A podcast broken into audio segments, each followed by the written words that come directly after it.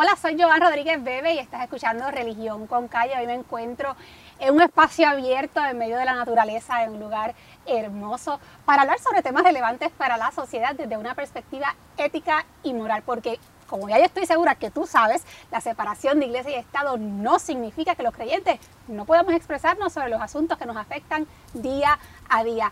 Búscanos en las redes sociales, estamos en todas partes, en Facebook, YouTube, Instagram, Twitter y también en aplicaciones para podcast, así que tú escoges la plataforma que más te guste. Pero lo más importante, en la página de Facebook, como verás en pantalla, además de darle like, dale seguir y ver primero para que te asegures que nunca te pierdas nuestros episodios. Muy bien, pues hoy me encuentro en el Centro Ceremonial Indígena de Tibes en Ponce para hablar con un miembro de la comunidad ancestral taína probablemente te preguntarás, ¿y qué tiene esto de relevante? Pues mira, es que verdaderamente en Puerto Rico hay una comunidad que ha decidido adoptar eh, e incorporar a su diario vivir las prácticas y las creencias de nuestros ancestros taínos, las prácticas religiosas. Eh, y no se trata de un asunto folclórico, tal vez usted piensa que esto es un asunto meramente teatral o para hacer una recreación cultural solamente, pero no, son personas que se han dado al estudio para conocer, profundizar en lo que sus ancestros creyeron y cómo vivieron y ahora mismo, en medio de la modernidad, también ellos eh, han decidido adoptar esto para vivir conforme a lo que los taínos creyeron e hicieron. Conmigo me acompaña Amanaxri para hablar sobre este tema, así que gracias por concederme esta entrevista. Gracias a ti, Joan, y gracias a todos los que nos observan a través de estas ondas. Bueno, antes de entrar de lleno en este tema magnífico, quiero, ya que estoy en, Ponce, en la sede de la Pontificia Universidad Católica de Puerto Rico, agradecerles a ellos, a esta institución académica, por apoyar este espacio, apoyar este programa donde se fomenta el diálogo, el conocimiento y conversar sobre diferentes temas a la luz de la fe. Y la Pontificia, además de tener su, sede matriz, digámoslo así, en Ponce, también tiene recintos en Arecibo, en Mayagüez, y sobre 160 programas desde carreras cortas hasta programas doctorales. Así que yo no tengo la menor duda que lo que usted busca lo encuentra en la católica. Bueno, Amanax, eh, Ri, vamos a entonces a sumergirnos en este mundo fantástico del que estoy segura que tendrás muchas cosas que contarme. Pero primero que todo, me imagino yo que quienes nos escuchan se están planteando, bueno, pero ¿cómo que es esto de que hay unas personas aquí en Puerto Rico que están viviendo como los indios taínos? O sea, en medio de la modernidad, que es inescapable, ¿cómo es que ellos lo hacen? ¿Están en taparrabos, viven en bohíos? Explícanos un poco cómo se da esa relación entre lo, recuperar esa herencia en medio de la época moderna. Seguro que sí. Lo primero que tengo que decir es que esto es parte de quienes somos como puertorriqueños. Eh, estudios recientes revelan que la mayoría de los puertorriqueños tenemos eh, ADN mitocondrial y herencia taína. Así que eh, no se trata de volver al pasado ni quedarse atrás en, lo que puedan llamar primitivo, sino de incorporar en lo moderno nuestra herencia, quien, nuestra idiosincrasia, quien verdaderamente somos, ¿verdad? Que es la raíz de todo puertorriqueño, de todo boricua, es la raíz taína, ¿ves? Entonces nosotros no, eh, pues, porque proyectamos esto no significa que vamos andando eh, en guayucos, que es la palabra correcta, porque taparrabo es una palabra despectiva, no tenemos taparrabo. Pues gracias por la corrección, ¿viste? Se aprende algo nuevo todos los días. Y es algo sí que eh, nuestras instituciones educativas pues, pues han errado en eso, pero es por la falta de, conocimiento. Así se enseña, ¿no? Así se enseña, exactamente.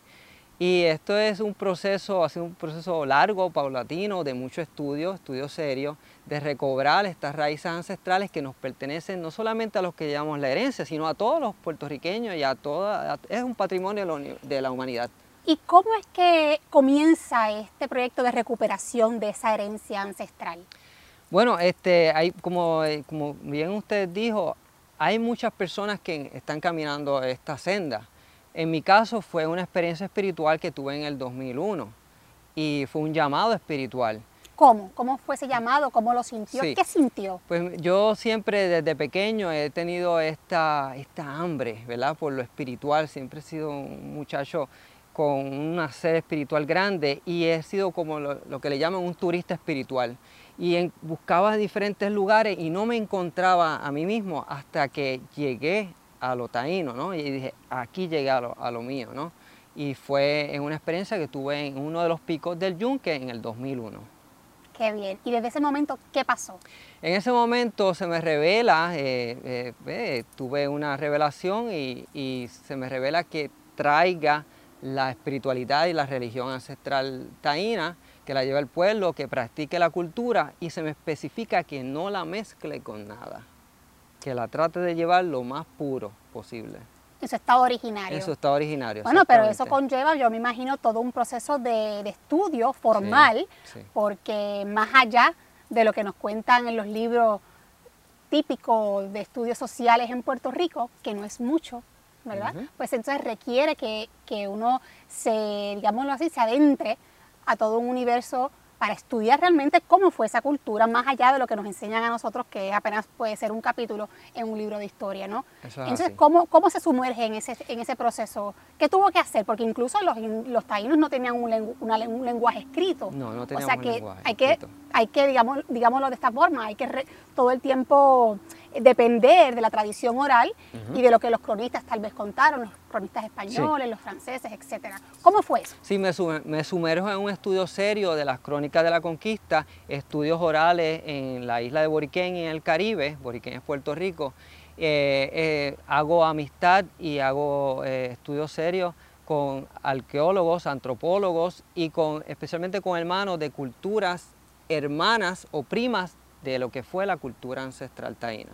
Y descubrió mucho más de lo que ya conocía. Hay tanto, yo. yo sinceramente puedo, y, está, ¿verdad? Eh, yo, yo, espero que los ancestros y los semíes me lo permitan escribir toda esta información que tengo, porque cambia historia. Y es historia que está, información que está avalada por la ciencia, porque trabajo lo espiritual, pero también me gusta comprobarlo con la ciencia lo que encuentro o lo que recibo espiritualmente lo busco arqueológicamente para decir, lo que esto que recibí no es cualquier cosa que recibí, sino hay pues, ciencia detrás de Pues debe darse la tarea de hacer ese libro. Estamos trabajando en eso. Qué bien, qué bien. Pues le daremos, estaremos pendientes de, ese, de ese, proyecto.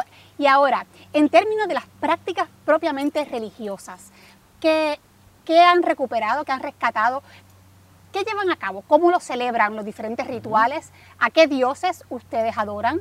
¿Son politeístas? ¿Cuáles son los dioses principales a los que ustedes, con los que se comunican? Seguro que sí. Háblanos un poco yo, no, yo no le llamaría a dioses, este, creemos en una entidad suprema que es Atabey, que es femenino, y creemos en un dios eh, que se llama Yokahu Bagua Maorokoti, que es hijo de Atabey. Eh, no tiene principio masculino, más tiene femenino, porque eh, creemos que el universo es femenino, de ahí parte todo. entonces los semíes eh, son, son varios, pero no le llamamos dioses, son semi.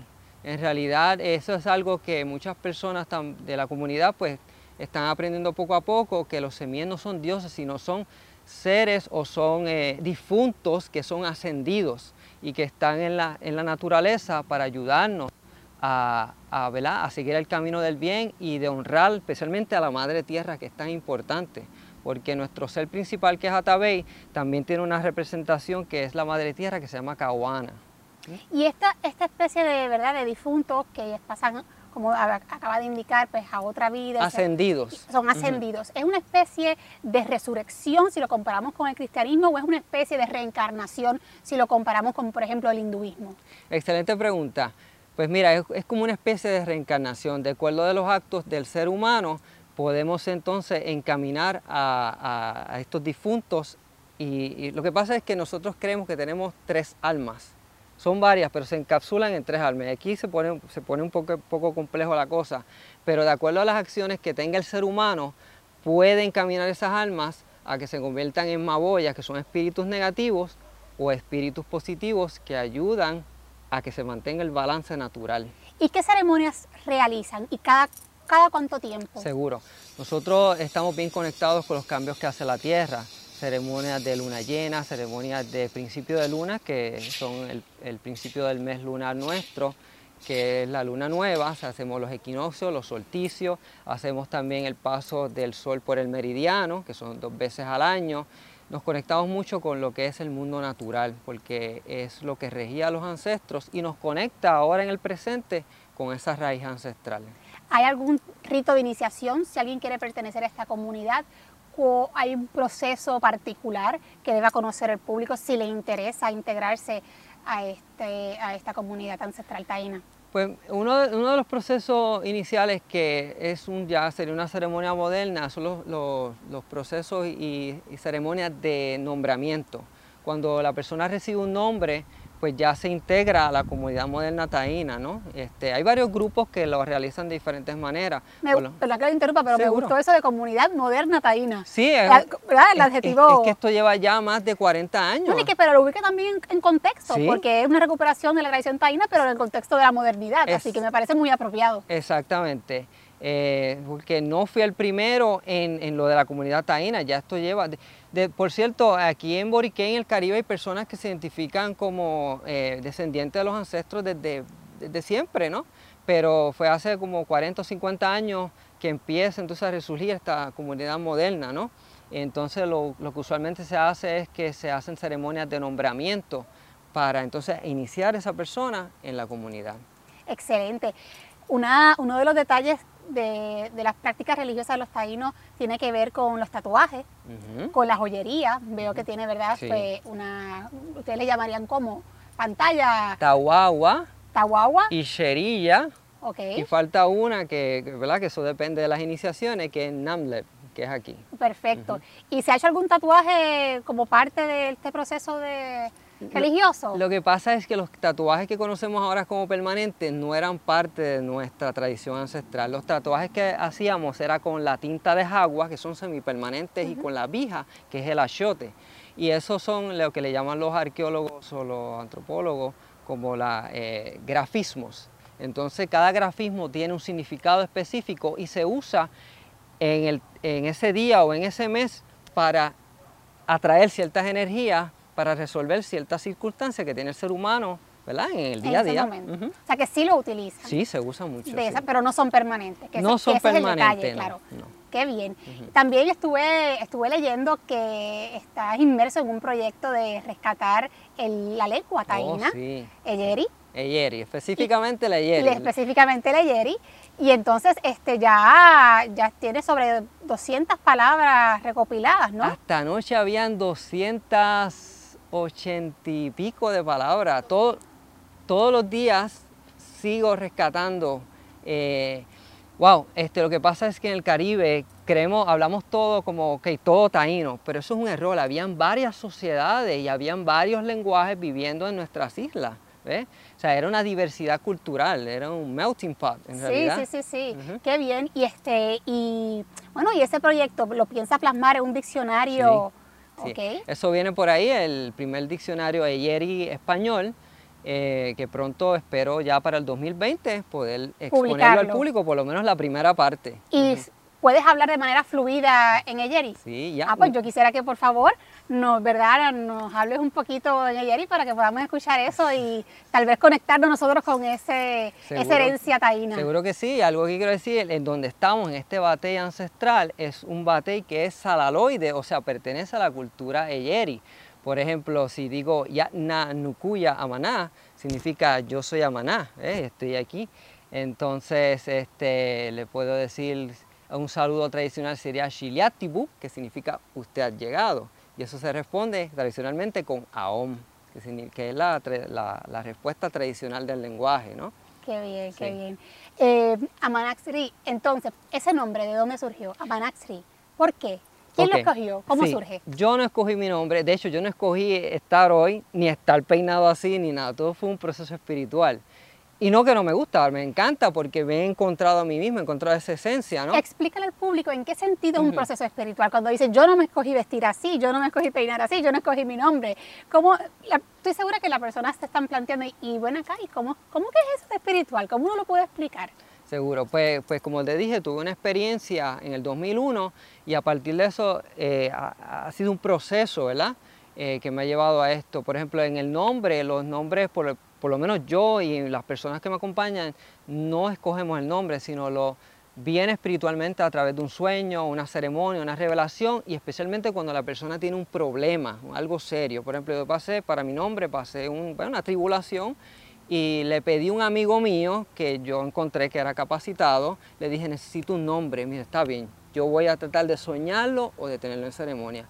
Y él fue el que me dijo, tu nombre es este. ¿Significa algo? Sí, tiene varios significados. De hecho, eh, Amaná es, la, es lo mismo que Atabey, pero en lengua caribe. Es el, supremo, es, es, es, la deidad femenina suprema del universo, en lengua calinago, caribe continental. Y eso fue una gran sorpresa para mí. ¿Y tiene algún, hay, alguna jerarquía entre ustedes como comunidad? ¿Cómo se estructuran ustedes? Sí, este, en otras, por lo menos eh, ahora mismo estoy en un proceso que es de Buyaico, que es inferior a Boique.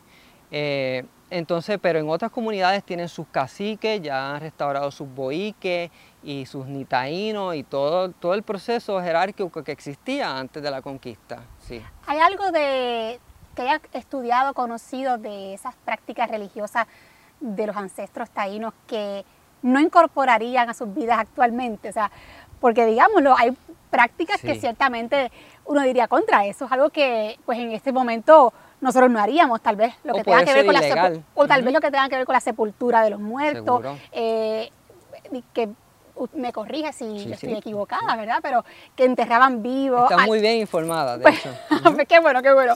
Este, que enterraban vivos a las esposas con el cacique. Entonces, hoy día uno hablar de enterrar vivo a un ser humano con el, con el cacique, pues sería alucinante. Entonces, tiene que haber cosas que yo me imagino que ustedes hayan estudiado que digan, bueno, en este momento, en la, dentro del contexto de la modernidad, esto es algo que nosotros pues no adoptaríamos. Sí, hay ciertas cosas, por ejemplo, la mujer que se enterraba viva, según Oviedo, se llamaba Atabeane Anequén, que es la mujer que se enterraba viva con el cacique. Muchas veces lo hacía propiamente por amor, pero otras veces, pues, según el cronista, las obligaban. Pues eso son cosas pues, que no se pueden restaurar, igual que el aplanarle la cabeza a los niños, pues algo que no haríamos, ¿no? Ni tampoco perforarle las orejas hasta que ellos lleguen a una edad de adulto donde ellos puedan decidir, ¿no? Hay ciertas cosas que, pues, que eh, ha evolucionado por la modernidad, ¿no? Y por las leyes. E igual que los muertos, eh, se supone que no todos, pero algunos muertos pues vayan en higuera, en ditas y se honren y a la larga se transformen en semí, ¿no? Parte del proceso religioso que tenemos que es muy profundo.